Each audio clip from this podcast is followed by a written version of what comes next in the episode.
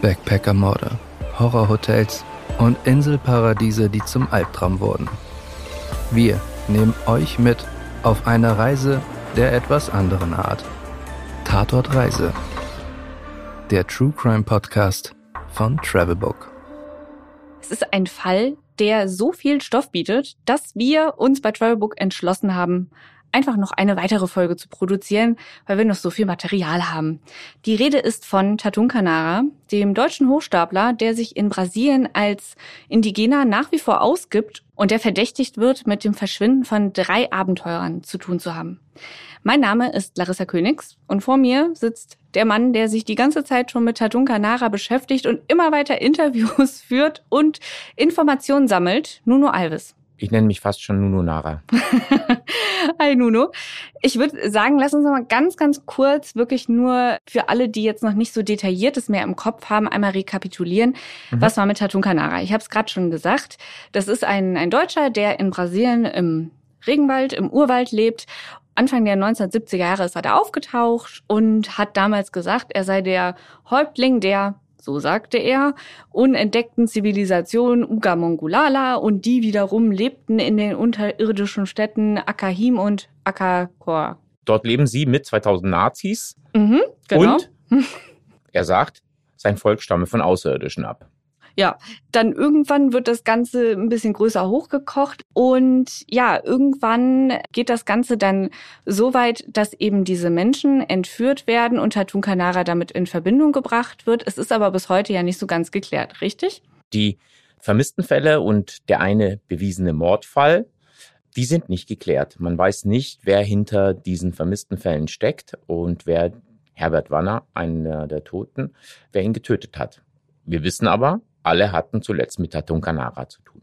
Wer jetzt nochmal Interesse hat an den ganzen Details zu diesem wirklich, wirklich spannenden Fall, dem würde ich empfehlen, die letzten Folgen anzuhören.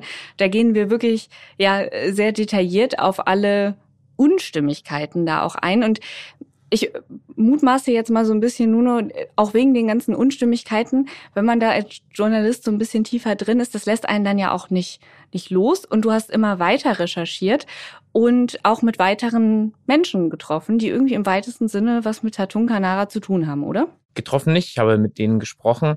Ein Treffen könnte aber alsbald erfolgen, wenn ich in Brasilien bin. Ich habe im Zuge der Recherchen dann unter anderem einen gewissen Georges Bodanski gefunden. Georges Bodanski ist ein brasilianischer Kameramann, der auch wirklich Karriere gemacht hat und an bekannten Filmen, an vor allem für Brasilianer bekannten Filmen wie Iracema mitgewirkt hat und der zu Beginn seiner Karriere mit Karl Brugger zusammengearbeitet hat, dem deutschen ARD-Korrespondenten, der die Chronik von Ackerchor geschrieben hat. Wie kam es dazu, dass Karl Brugger dieses Buch geschrieben hat? Und was genau hat der Jorge damit zu tun? George. George. Ah. Hoche, wie man es im Spanischen sagen würde. Ich komme da noch rein in das Portugiesische. Kein Problem. Wir machen noch fünf weitere Folgen. genau, aber das ist eine gute Frage, weil dann, dann kann man auch etwas äh, mehr erklären, wie überhaupt das Ganze zusammenhängt. Also, mhm. Karl Brugger hat Tatun Canara kennengelernt, fand dessen Story so interessant, dass er eben mehr über ihn erfahren wollte und dann eben beschloss, gemeinsam mit Tatun Canara sich auf den Weg nach Akahim zu machen. Eine der beiden unterirdischen Städte, von denen Tatunka erzählt hatte. Wo er die 2000 Nazis mit dem Volk lebten. Unter anderem. Genau. So kam es, dass dann Karl Brugger sich von Tatunka hat überzeugen lassen, eben dorthin aufzubrechen. Für diese Expedition hat Karl Brugger einen Kameramann gebraucht. Und er hat als Kameramann eben Georges Bodanski ausgewählt, mit dem er schon davor auch immer wieder zusammengearbeitet hat im Rahmen seiner Arbeit als ARD-Korrespondent. Dann kam es eben zu dieser Expedition. Und der Bodanski war ja jetzt die ganze Zeit mit dabei und hat dann auch Tatunka erlebt, hat vor allen Dingen auch Karl Brugger hautnah natürlich mitbekommen und kann uns natürlich jetzt auch ganz viel erzählen über die Beziehung der beiden und wie es losging, oder? Zum Beispiel hat mir Georges Bodanski dann noch erzählt, wie sich die beiden überhaupt kennengelernt haben. Also wie es überhaupt zu diesem Kennenlernen kam von Karl Brugger und Tatunka Nara. Aber lass uns mal reinhören, was Georges Bodanski dazu sagt.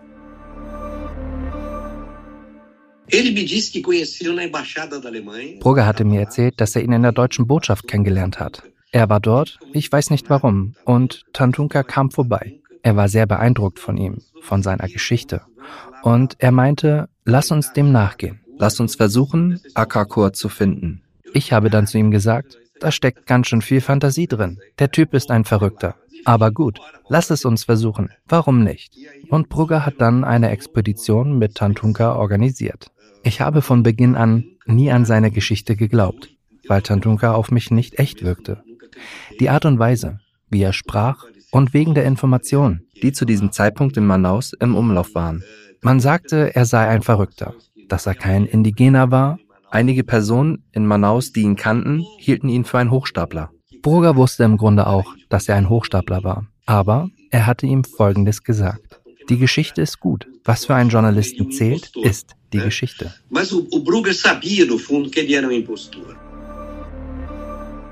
Bodanski hat damit natürlich recht. Eine spannende Geschichte. Da können, glaube ich, alle Journalisten sich an die eigene Nase fassen. Die motiviert einen dann doch immer mal mehr, auch vielleicht zu etwas ja irreren Erlebnissen, wie zum Beispiel einer Expedition, zu der sich ja dann Brugger, Bodanski und Tatunka aufgemacht haben, auf dem Weg dann nach Akakor und Akahim waren. Was sie ja aber, also hingekommen sind sie natürlich dann nicht. Hingekommen sind sie nicht. Der Weg allerdings war ja besonders spannend, weil auf diesem Weg hat ja dann auch Karl Brugger die Aufnahme gemacht, die mhm. zu besagtem Buch Die Chronik von Akakor geführt hat. Und George Wojanski war eben auf diesem Boot auch zugegen, was eben nicht viele wissen, weil Karl Brugger dieses Detail unterschlagen hat, dass eben George Wodanski auch mit dabei war. Darum ist es gar nicht so bekannt. Der wollte den Ruhm für sich haben. Wahrscheinlich wollte er den Ruhm für sich haben. Mhm. Letztendlich war aber George Wodanski Zeuge, wie Tatun Kanara sich auf dem Boot gegeben hat und was er alles so getan hat. Und er hat mir dann auch eine Anekdote erzählt, die so ein bisschen erklärt, wie diese ganzen Elemente und Details in dem Buch Die Chronik von Akakor zustande kamen. Lass uns mal reinhören. Und ich sage schon mal eins, ein Herr Erich von Denigen hat damit zu tun.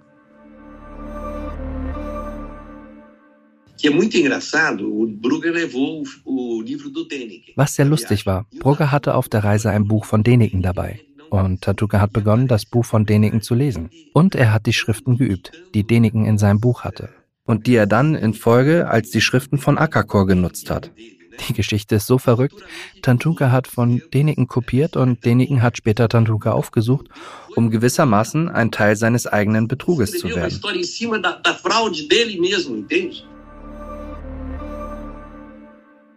Also dieser Pseudowissenschaftler Deniken hat ja eine ganz bestimmte Theorie, und zwar, dass Außerirdische immer mal wieder die Erde besucht haben oder nur einmal die Erde besucht haben. Ich weiß es nicht mehr so genau. Auf jeden Fall Außerirdische auf der Erde. Und jetzt hat er mit Tatunka äh, jemand, der diese Fantastereien irgendwie bestätigt. Letztendlich dachte Däniken, wow, da ist jemand, der bestätigt ja meine sehr weit hergeholten Theorie. Hm. Und jetzt kann ich das beweisen, was ich da so behauptet habe, indem ich dann sozusagen einfach sage, hey, Tatunka hat ja genau äh, diese außerirdischen Geschichte auch mehr oder weniger erzählt, die ich in meinen Theorien verbreite. Da scheine ich also zwei gefunden zu haben. So ein bisschen so, als würde ich jetzt sagen, ja, äh, ich sehe andauernd fliegende Untertassen und dann treffe ich jemand anderen und der sagt, ich sehe auch immer fliegende Untertassen und dann sage ich, ah ja, also offensichtlich gibt es fliegende Untertassen und wir haben jetzt beide recht. Ne? Also es ist so ein bisschen auch so, so ein Kreisschluss in der Argumentation. So einer denkt sich was aus, der andere denkt sich was aus und beide sind so, yay, es funktioniert. In dem Fall aber ganz anders, ne? Einer denkt sich was aus, der andere liest darüber, erklärt es als eigene Geschichte und der andere denkt, wow, ich habe das bestätigt recht. mich ja. Es ist alles ein bisschen irre. Wie ging es denn dann jetzt weiter auf der Expedition? Also wir sind auf diesem Boot und Bodanski hat ja erzählt, dass, was die da so besprochen haben. Die Expedition ist ja schlussendlich gescheitert. Was hat er noch so alles darüber erzählt? Die Expedition scheitert. An einer gewissen Stelle entscheiden sie sich umzukehren, weil auch Tatunka sagt, oh, oh, oh, ich fürchte, es geht nicht weiter und ich muss auch noch meine ganzen Stammeshäuptlinge fragen, ob wir überhaupt dahin dürfen, aber ich rate dazu, umzukehren. Aber, und jetzt kommt's, er bietet an, sich eine Fotokamera auszuleihen und sagt, hey Brugger, hey Bodanski, ich nehme die Fotokamera mit und mache Fotos von Akahim, dann beweise ich euch, dass es diese Stadt und mein Volk gibt. Hört sich erstmal gut an, ehrlich gesagt. Also wenn ich jetzt in der Situation gewesen wäre von Bodanski und Brugger, dass ich irgendwie da unterwegs wäre mit jemandem im Dschungel und der sagt, hier, ich kann dir einen Fotobeweis bringen, würde ich auch direkt sagen, ah ja, super, dann habe ich hier was, was ich zu Hause vorweisen kann, dass meine Geschichte nicht erstunken und erlogen ist. Aber er kann ja eigentlich nichts vorweisen. Also warum hat er das gemacht und was ist mit der Kamera dann passiert? Also weil er kann ja wohl schlecht dann die Fotos gebracht haben und die Kamera, oder? Also der erste Gedanke war, er nimmt die Kamera mit und taucht nie wieder mit ihr auf. Ja, hat sie versetzt und hat noch gutes Geld gemacht. Aber jetzt pass auf. Tatunga Nara bringt die Kamera tatsächlich zurück. Mhm. Und zwar bringt er die Kamera sogar nach Rio zurück, wo Karl Brugger eigentlich wohnt. Und Bodanski hat mir dann das genau noch mal im Detail erzählt.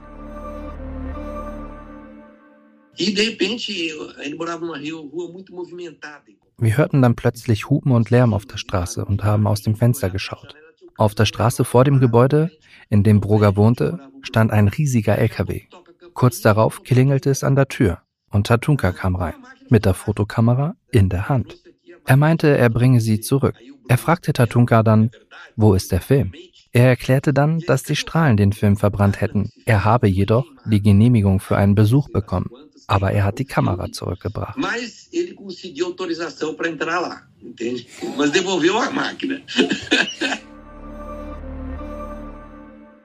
Äh, ja, okay, das erklärt dann natürlich auch, was mit den Fotos passiert ist, wenn die äh, außerirdischen Strahlen äh, den Film kaputt machen. Dann ist das natürlich auch schwierig mit den Fotos. Alles in allem, man muss schon auch sagen, äh, der Tatunka, so viel er sich da ausdenkt, irgendwie findet er auch immer wieder einen Weg raus. Ne? Also so verschlungen diese Argumentation dann irgendwie auch ist und man lacht jetzt drüber, aber er manövriert sich irgendwie immer immer wieder raus. Und es wirkt ja fast so, als hätte er auch Spaß daran, das, was er sich ausdenkt, immer weiter und weiter zu denken und weiter zu spinnen. Was hat denn Bodanski, der jetzt Tatunka ja auch selbst kennengelernt hat, mit ihm diese Expedition mitgemacht hat, was hat er gesagt? Wie hat er Tatunka Nara, den Menschen, wahrgenommen? Am besten hören wir mal selbst rein, was er dazu sagt. Absolutamente simpática. Er war eine absolut sympathische Person. Ein guter Geschichtenerzähler. Sehr redselig, aber sehr sympathisch. Er hat sogar mal bei mir zu Hause in Sao Paulo übernachtet und das Zimmer mit meiner Tochter geteilt. Damals war sie noch ein Baby. Er hat sich wirklich das Zimmer mit ihr geteilt. Stellen Sie sich das mal vor. Er war eine Woche bei uns und ist dann weiter nach Manaus. Es war 1970 oder 71, glaube ich.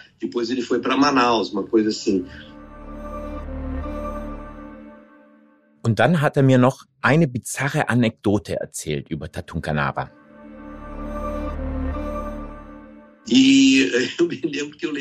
Ich erinnere mich daran, dass ich Tantunka zum Flughafen gebracht habe. Er hatte ein paar Gepäckstücke dabei und darunter einen sehr schweren Koffer. Ich habe ihn dann gefragt, was er da drin habe. Er meinte dann, ich nehme Schießpulver mit. Damals gab es ja auch noch keine Kontrollen, aber stellen Sie sich das mal vor. Er hat Schießpulver im Handgepäck mitgenommen.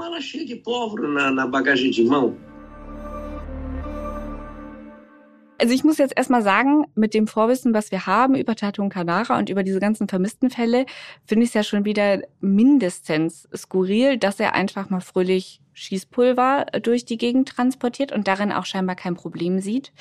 Mit diesem Wissen und dem, was Bodanski ja auch darüber weiß, was Tatunka alles vorgeworfen wird. Hast du ihn gefragt, ob er denkt, dass Tatunka Nara diese drei vermissten Menschen umgebracht hat?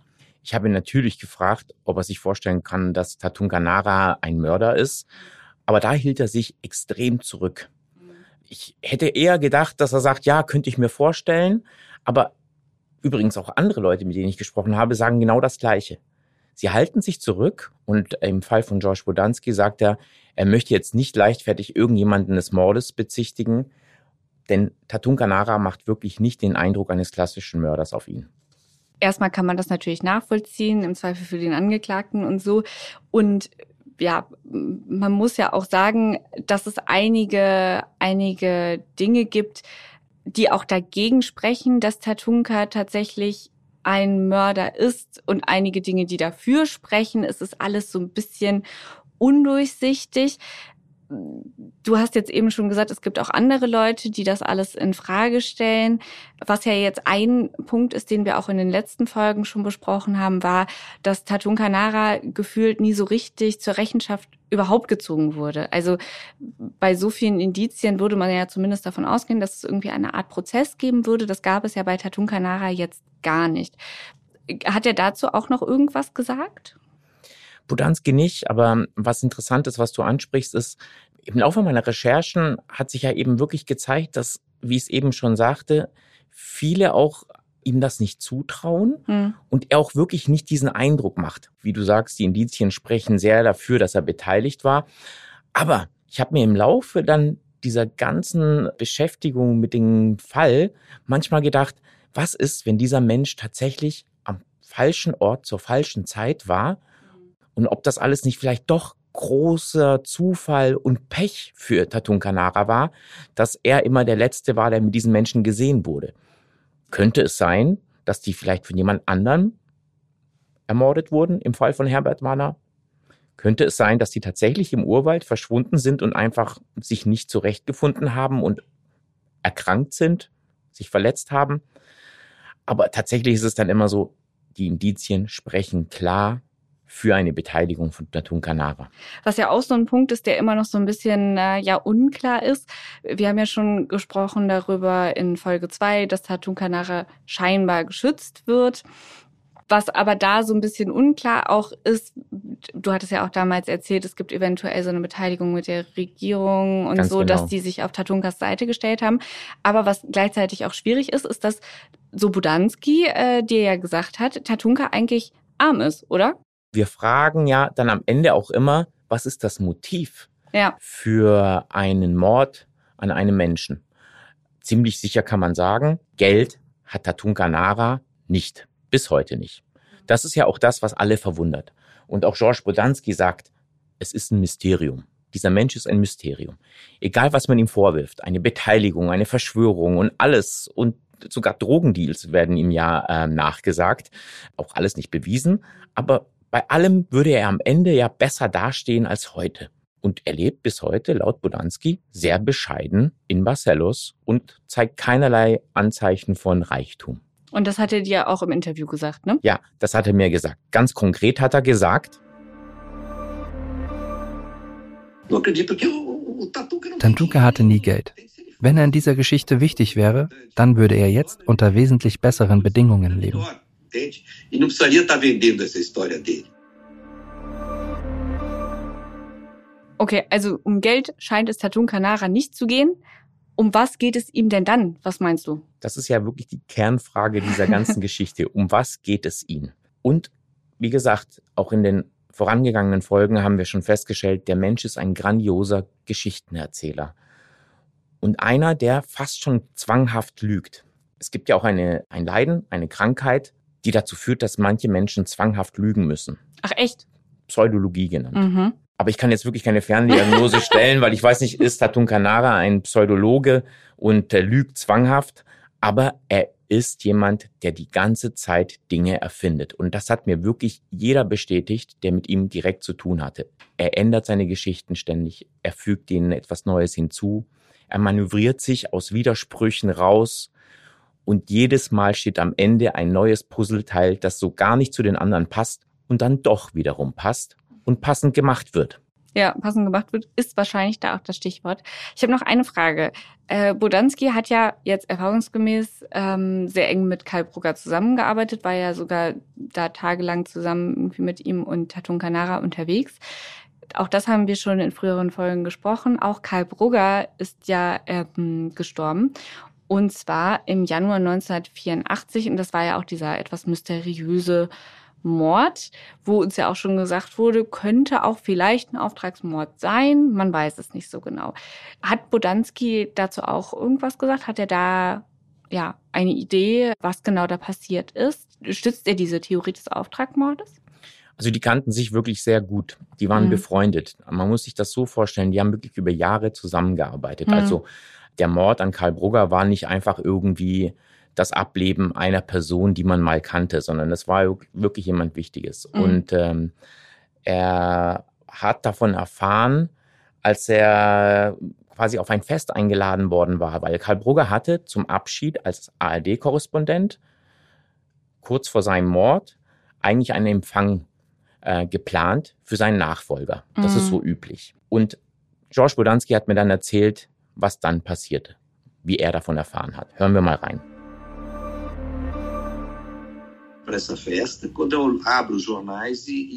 Ich war dazu eingeladen und gerade auf dem Rückweg, um zu dieser Feier zu gehen, als ich die Zeitung las, in der über den Mord an Brugger berichtet wurde. Anstatt zu dem Fest zu gehen, bin ich auf seine Beerdigung gegangen. Was für eine tragische Geschichte. Ich glaube nicht, dass Tantunka etwas damit zu tun hat. Ich habe keine Beweise, aber es wirkt auf mich eher wie ein Unfall. Es war ein junger Mann, der die beiden überfallen hat und wahrscheinlich versehentlich auf das Herz von Brugger geschossen hat. Er war auf der Stelle tot. Bis heute hat die Polizei den Täter nicht gefunden, weil es sich nicht um einen bekannten Kriminellen gehandelt hat. Ich vermute, es war ein Amateur, ein unerfahrener Straßenkrimineller, der versagt hat, weil er geschossen hat, bevor er die Sachen bekommen hat und weggerannt ist. Daher glaube ich, dass es ein Unfall war. Tantuka hatte nicht das Netzwerk, um einen Mord in Rio in Auftrag zu geben um ausgerechnet den Typen zu töten, der ihn finanziert hat. Und Brugger wollte sich einer Story widmen, von der Tantuka am Ende sogar profitiert hätte. Warum sollte er also Brugger umbringen? exclusivamente essa história do Tatunca. Quer dizer, o, o Tatunca ia ter um ganho com isso. Por que, que ele ia matar o Brugger? Okay, also Bodanski sagt jetzt kein Auftragsmord, es war nur wirklich unglückseliger Zufall, Pech. Er traut dem nicht zu, dass das ein Auftragsmord war oder Tatunka war ja ohnehin nicht beteiligt, weil der zu diesem Zeitpunkt gar nicht in Rio war. Aber was interessant war, er traut dieser ganzen Tatunka Nara-Geschichte dennoch nicht. Okay. Am Ende unseres Interviews hat er nämlich was Bezeichnendes gesagt.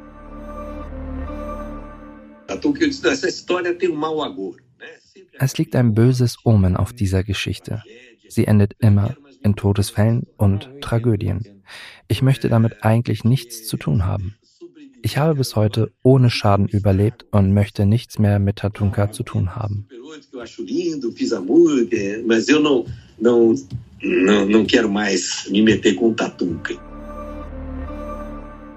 Dann hoffen wir mal, dass er auch weiterhin ohne Schaden aus der ganzen Sache rauskommt. Auch dass du weiterhin ohne Schaden aus der Sache rauskommst. Ich äh, denke nämlich, dass du da immer weiter doch recherchieren wirst und versuchst, neue Informationen zu Tatun Kanara ähm, herauszufinden. Und ich bin gespannt, was da in diesem Thriller noch die nächsten Wochen und Monate kommen wird. Ich kann schon mal so viel sagen, nachdem wir jetzt die ersten Folgen veröffentlicht haben und vor allem den Artikel auch veröffentlicht haben, haben sich ja tatsächlich auch einige Menschen, interessante Menschen bei mir gemeldet. ähm, und äh, ja, es bieten sich immer mehr Ziele für Recherchen an und auch Gespräche an. Und ich kann sagen, das ganze Ding ist noch lange nicht zu Ende erzählt und wir bleiben dran. Ich bleibe dran, einfach aus Interesse. Und wahrscheinlich gibt es dann irgendwann, irgendwann nochmal eine Folge. Wenn ihr an weiteren spannenden Fällen interessiert seid, dann hört euch den Axel Springer Podcast True Story, Recherchen aus dem Journalistenclub an. Dort spreche ich mit Julia Sommerfeld bald auch über den Fall Tatun Kanara, meine Recherchen und die Hintergründe dazu. Genau. Wenn ihr auch Lust habt auf weitere Folgen, dann schreibt uns gerne an podcast.travelbook.de. Es werden hier sicherlich auch noch auf den Channel in den nächsten Monaten Folgen zu anderen Fällen kommen, aber wir werden natürlich auch bei Tatun Kanara dranbleiben und wir freuen uns, wenn ihr das nächste Mal wieder reinhört. Bis dahin. Bis dahin, tschüss.